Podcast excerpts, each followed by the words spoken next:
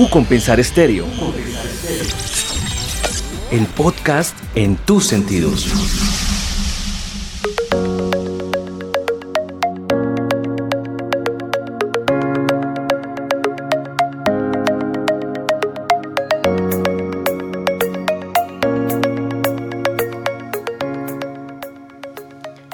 Hola, muy buenas tardes para todos. Bajo la premisa Bienvenidos todos y Educación para Avanzar, desde la Facultad de Ciencias Empresariales y FACOFI queremos darles la más calurosa bienvenida a este espacio en nuestra emisora U Compensar. El día de hoy nos encontramos con el director de Finanzas y Negocios Internacionales, el director Emiro Romero. Hola Carito, muy buenas tardes. Qué gusto tenerte acá, Emiro. Gracias a ti. Para nosotros, desde el programa de administración de empresas, es un gusto trabajar proyectos colaborativos, en red y lo más importante, con invitados. Claro que sí, tremendo invitado al de esta tarde. Así es, tú lo has dicho. Hoy queremos darle la bienvenida a Oscar Durán. Oscar, bienvenido a U Compensar. Muchas gracias Carolina, muchas gracias Emiro. Eh, nada, pues muy feliz de estar aquí hoy con ustedes. Todos se preguntarán, y bueno, ¿y por qué invitaron a Oscar? Para nosotros, Oscar ha sido una trayectoria de materializar proyectos, sueños, de estar con nuestros estudiantes, de trabajar en el Summer School, de hacer actividades relacionadas con transformación digital, pero lo más importante es que ellos han logrado trabajar a lo largo de este Summer School en diferentes temáticas. Por ello hemos invitado a Oscar, quien es director de producto en Huge Inc. Latam, también es coordinador y coorganizador de algo que se ha denominado Product Tank de Bogotá Además de ello, creador de Extrategia. Alguien me preguntará, pero si presentaste bien, Extrategia, tal cual como lo escucharon, el podcast de emprendimiento digital. Además de ello, mentor de varios emprendimientos digitales, entre otros. Experiencia en mensajeros urbanos, amplia experiencia en producto, en temas de e-commerce Así que toda esta experiencia para nosotros es muy importante porque le permite a nuestros estudiantes materializar, pero sobre todo identificar que lo que estamos viendo al interior de las aulas de clase, afuera en el mercado laboral es muy, muy interesante, pero sobre todo útil. Así que gracias por estar acá y cuéntanos un poquito de esta experiencia, Oscar. Bueno, dale, no, pues nuevamente muchas gracias. Yo, eh, digamos que los últimos años me he enfocado mucho en trabajar en temas de productos digitales. Eh, como tú dijiste, pues tuve la oportunidad de trabajar en varias startups, en varios procesos de transformación digital en la banca, en varios grupos financieros eh, en el país. Y adicionalmente también he tenido la oportunidad de emprender. Entonces he emprendido en e-commerce, he emprendido, eh, hace más o menos 10 años emprendí en wearables, cuando nadie utilizaba smartwatch ni nada de esto. Em, y pues actualmente eh, tengo una empresa también, es una productora de contenidos digitales, tengo un podcast que se llama Estrategia, tengo otro que se llama Un viaje digital. Y también tenemos un par de lo que se conoce como branded content, eh, que son como podcast para terceros, eh, donde, donde fundamentalmente pues contamos historias, eso es, eso es lo que hacemos ahí. Y trabajo para una agencia digital norteamericana que se llama Huge donde hacemos productos digitales para empresas como Google, Spotify, Nike, Brooks, eh, etc. Es un poquito de mí. Indudablemente la generación de contenido se ha vuelto muy importante para las organizaciones, pero sabemos que hay otros temas también muy importantes y que le atañen muchísimo a nuestros estudiantes. Habíamos hablado anteriormente con, con Emiro y, identificamos que cada vez se hace más necesario y aprovechando la tecnología, disminuir tiempos, recursos y maximizar obviamente otros, que hay un tema muy importante que deberíamos de abordar en esta conversación. Claro que sí.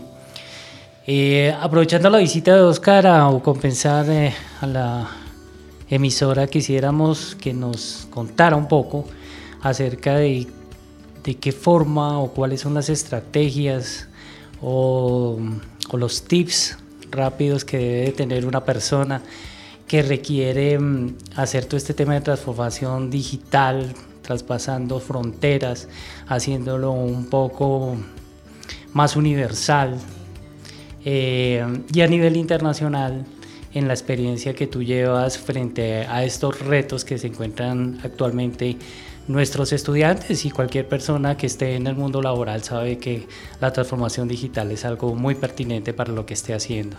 Entonces, te escuchamos, Oscar, a ver cómo, cómo logramos ese objetivo. Súper, claro que sí.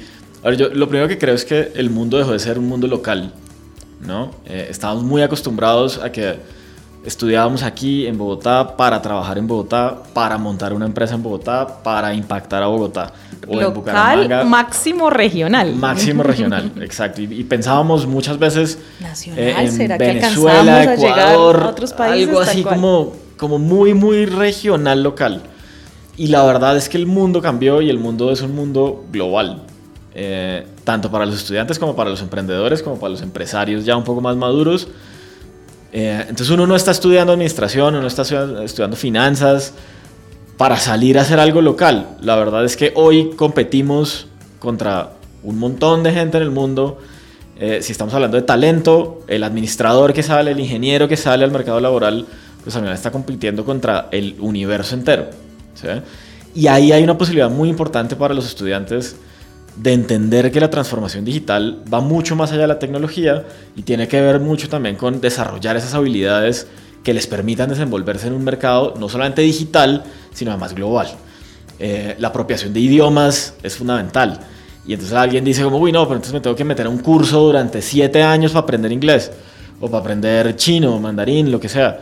Y la verdad es que no, la verdad es que no. O sea, tiene que escuchar 15 minutos al día de Duolingo, que es una aplicación móvil, o tiene, sí, está Platzi. Entonces, digamos como que la formación de alguna manera complementaria al conocimiento que uno tiene en la universidad, pues es muy importante desde el punto de vista de la persona y cómo se transforma digitalmente para competir en un mundo que ya definitivamente no, es local. O sea, no estamos compitiendo contra los que están afuera de la universidad, estamos compitiendo contra los gringos, contra los rusos, contra los chinos, contra todos. Eh, um, y cuando uno ya habla de las empresas, funciona de manera muy similar. El producto se pensaba de manera muy local, pero la verdad es que el impacto de la tecnología pues, ha hecho que esos productos y esos servicios pues, puedan estar de manera no solamente regional, sino de manera global. ¿sí? Se puede exportar de manera muy fácil, se puede tener clientes de manera muy sencilla, pues no sé si muy sencilla, pero por lo menos con un acceso muy sencillo utilizando las herramientas digitales, que un poco lo hablábamos eh, con los estudiantes hace un par de semanas. Entonces creo que sí creo que ese es uno de los principales impactos. O sea, cambió el esquema, cambió un poco eh, la forma de aproximarse al mercado, tanto del talento como, como del mercado, digamos, eh, empresarial. Y es un mercado mucho más global. Y es un mercado que está impactado por la tecnología y es un mercado que está impactado por la diversidad y, y, es parte de la adopción en los procesos de transformación. Un poco eso. Has mencionado una palabra muy importante y es la parte, cultural, ¿no? Pero también desde muchas perspectivas. Yo como estudiante, como empresario, como emprendedor, desde cualquiera de estas aristas. Sin duda una de las grandes preguntas que podrían tener estos, estas tres aristas que hemos mencionado es, bueno, ya no estamos en un mercado, mercado local, local, eh, ¿Cómo hacer entonces para realmente alcanzar eso que en algún momento se veía lejano, inalcanzable, otro, estar en otro país, en otro continente? ¿Qué estrategias de internacionalización entonces has visto desde esta perspectiva y desde tu experiencia laboral también y como emprendedor que nos permitiera coger como buena práctica o identificarla rápidamente que se pudiera adoptar? Dale, a ver, yo creo que si uno habla de las empresas, hay, hay un primer punto que es fundamental y es no necesitas tener presencia en un país para poder tener operaciones en ese país. Importante. Y eso es algo que la tecnología y un poquito como la universalización de las comunicaciones nos permite hacer. ¿no? Y entonces yo puedo estar aquí, tener un equipo enorme y prestar todos mis servicios en Estados Unidos. Y, y no tengo que tener una oficina en Estados Unidos. ¿sí? Y creo que ese es un cambio de chip importante para nosotros como latinos, que siempre hemos pensado muy como estamos en Colombia y negociamos con Venezuela y Ecuador, que son nuestros vecinos, o estamos en Brasil y negociamos con el Cono Sur, porque son nuestros vecinos. Pero la realidad es que hoy eso pues no sucede. Y si voy a impactar la TAM, pues entonces me toca tener un edificio, oficinas, toda una serie de recursos que, que generen presencia y marca en ese lugar. Entonces, un poquito creo que los modelos de negocio también han ido cambiando, ¿no? Y, se, y han ido modificándose de manera muy acelerada. Entonces tenemos modelos de negocio como los de Rappi, como los de Uber, como los de Airbnb, con niveles de activos fijos muy bajitos, lo que les permite moverse muy rápido. Entonces, ¿cuál es la ventaja de Airbnb? Pues que no tiene que construir un hotel durante un año para poder funcionar, sino que tiene que salir a conseguir quién tiene las habitaciones. ¿No? ¿Cuál es la ventaja de Uber? Pues tiene que salir a conseguir los drivers, pero no tiene que comprar los carros.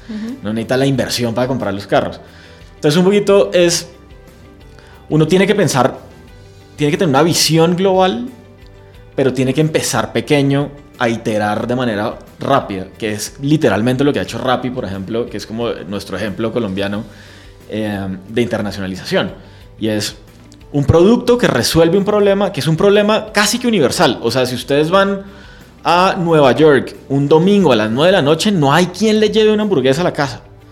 Hoy en día hay, ¿no? Entonces está Postmates y un montón. Pero eso nos pasaba aquí, nos, le pasa en Ecuador, le pasa en Venezuela, en Brasil, en Argentina.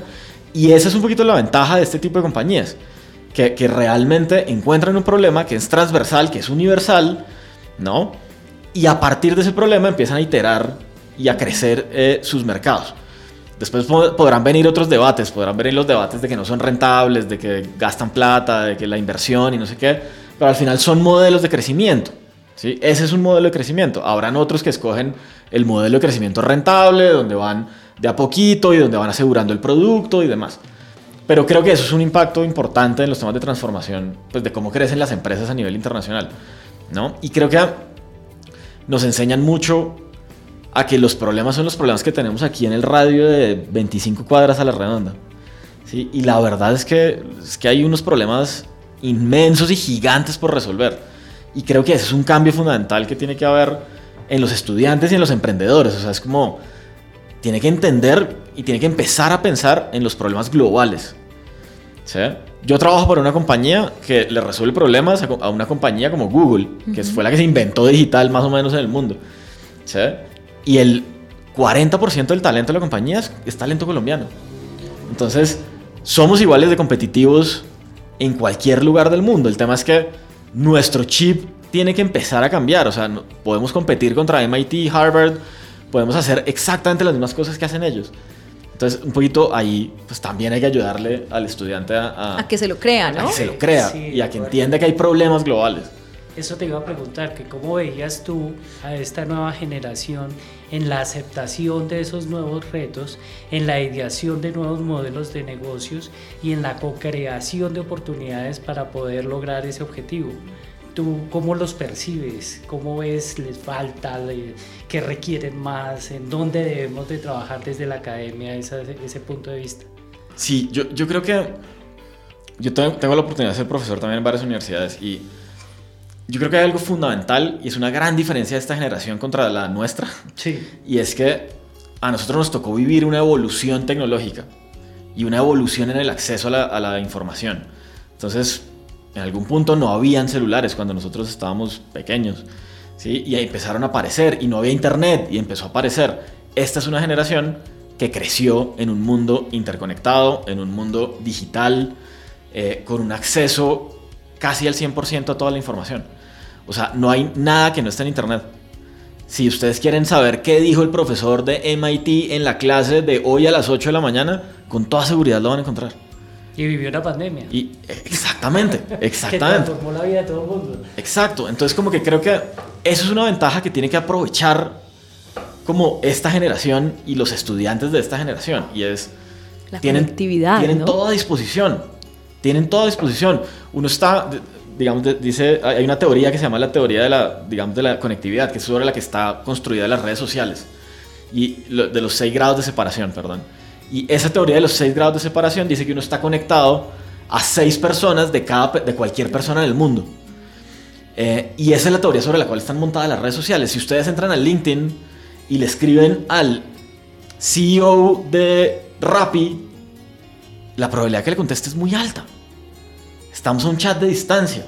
Entonces un poquito esa, esa, ese acceso a la información tiene que llevar a que nuestros estudiantes tengan una visión global de los, del mundo, ¿sí? de los problemas. No es, no es el problema de que no hay restaurantes alrededor de la universidad. Es el problema de, yo qué sé, que la gente se está muriendo de hambre, que no hay agua potable. ¿sí? Eh, hay un caso muy bonito de la Universidad de Stanford de unos estudiantes que entendieron que en una gran porción de África no había agua potable y diseñaron un filtro que es como un pitillo grueso donde la gente puede tomar agua. El agua que no es potable la pasa por el filtro y es una solución muy simple. ¿sí? Pero hay que tener acceso al problema y hay que poder vivir el problema. Y eso me lleva al segundo tema y es que yo siento que tenemos que enfrentar a nuestros estudiantes a los problemas reales. ¿sí? Hay, que, hay que ponerlos en la calle. El estudiante tiene que estar en la calle. O sea, si hay un estudiante que está estudiando innovación, chévere que se lea el libro de Design Thinking. ¿sí? Pero, pero salga y aplique el Design Thinking. O sea, hace parte del proceso, leerlo, comprenderlo, pero ir a vivirlo y experimentarlo. Y entienda, y entienda que es empatizar, y entienda que es diseñar, y diseñe algo, ¿no? Y viva la experiencia. Viva la experiencia. Y el tercer punto yo creo es, a nosotros no nos enseñan a errar, y el error para nuestra cultura es, está mal visto. Está castigado. Fracasar está mal visto las mejores culturas que mejor adoptan las transformaciones digitales, que mejor adoptan el emprendimiento digital, que mejor adoptan la tecnología, son culturas que realmente se aproximan al error como una manera de aprendizaje. Entonces, y esto es todo un debate, pero uno, ¿por qué tendría que calificar al estudiante? O sea, yo debería ponerle 10 al que más la haya embarrado, no al que mejor lo haya hecho. Bueno, el que mejor lo haya hecho, pues está bien, porque lo hizo bien. Hizo bien la tarea. Su 10. ¿Sí? Pero si hay alguien que la embarró y llegó al final de semestre y no tenía nada, pero probó 25 veces algo, pues debería poder tener una recompensa, ¿no? leía yo un artículo sobre, sobre el CEO de Google, pues de Alphabet, que decía como que el gran éxito de su gestión desde 2004 en la compañía ha sido dejar de medir el outcome, el resultado, y empezar a medir los procesos y a premiar los procesos. ¿sí? Entonces creo que cuando uno habla de transformación, ahí hay que empezar a transformar un poquito al estudiante, porque el estudiante está listo para sacar 10. Por eso la gente, cuando uno está joven, hace copia y, pide los trabajos, ¿sí? porque uno está hecho para sacar 10, no está hecho para vivir la experiencia, aprender y aplicarla. Y eso creo que es muy importante eh, en, el proceso. Yo diría que son esas tres cosas, si uno hablara como de, de los estudiantes. Oscar, mencionaste aprender, aplicar, vivirlo, experimentarlo y sobre todo pues estar ahí en el, en el ruedo, ¿no? De, tomarle el pulso al mercado de qué es lo que está sucediendo. Cuéntanos un poquito de estos proyectos que actualmente nuestros estudiantes en el, en el Summer School están elaborando y que realmente se van a encontrar con esta bonita experiencia. Sí, yo, yo creo que fue bien interesante ver, porque había una gran diversidad, digamos, como de los estudiantes eh, y gran diversidad de campos de acción. Eh, de lo que estaban haciendo, ¿no? Entonces fue muy interesante ver cómo, cómo uno siempre puede tomar elementos de lo que significa transformación digital o de lo que significa el impacto de la tecnología en los modelos de negocio para ser aplicados a esos proyectos. Entonces, uno podría, si uno trabaja en operaciones de un banco, uno puede ver muy lejano el impacto de la tecnología, porque pues es que a mí me toca hacer el encaje todos los meses o todos los días y me toca mandar el reporte al Banco de la República todos los días. Hay manera de cambiar el chip. Pero cuando uno los acerca a entender que hay actores en el mercado que hacen las cosas diferente, creo que esa estructura empieza a cambiar. Y, eso, me pareció muy interesante, sobre todo porque habían muchos proyectos y, y, habían muchos backgrounds de los estudiantes que estaban como en el sector financiero muy tradicional, ¿no? Y entonces como, yo, yo cómo no le voy a hacer un scoring de crédito a alguien, ¿no? Es que no necesitas hacerle un scoring de crédito. Necesitas ir a mirar la huella digital de la persona. ¿sabes?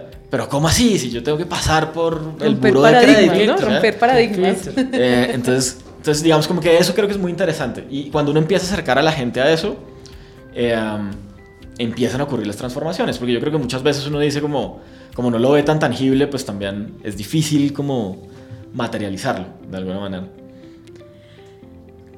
Es así como en el Summer School en Transformación Digital, al final nuestros estudiantes podrán realizar un proyecto enfocado a una de estas necesidades que, ha logrado identificar o en su propia empresa o en la empresa de estos emprendedores que están iniciando o en ese contexto en el cual ellos se desenvuelven y tendrán la oportunidad de plasmar la experiencia que han vivido en el Summer School a través de diferentes docentes que nos acompañan en este caso como Oscar, como Sahid Castro que estuvo hace unos días, con Henry Zimmerman que también ya pasó por los micrófonos, o con el mismo mm, Ramón. Ramón Heredia, con profesores de Chile, hemos tenido docentes de Uruguay, así que nuestros estudiantes en este Summer School han tenido la oportunidad de ver estas diferentes perspectivas, cómo se está moviendo el mundo, cómo esta dinámica en verdad cada vez ha sido más global y cómo les permite a ellos esas buenas experiencias llevarlos a esos productos. Así que muy, muy valioso este, este Summer School y para nosotros es un gusto tenerte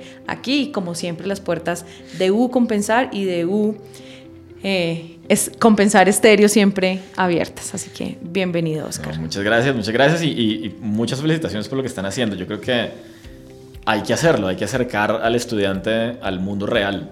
Claro. Eh, y el mundo real va demasiado rápido hoy en día y el estudiante tiene que entender eso. Lo, lo que va a ver en primer semestre no, no va a ser lo que va a vivir cuando salga después del décimo o del octavo semestre. Entonces, creo que es un, al final es un aprendizaje constante, es un aprendizaje iterativo y, y, y, chévere que estén haciendo esto. Gracias.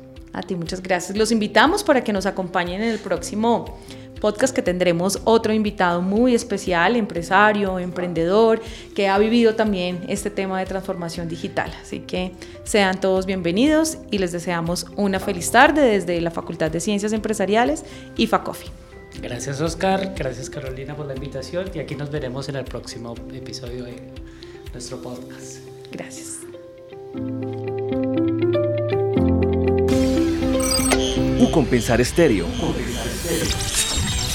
El podcast en tus sentidos.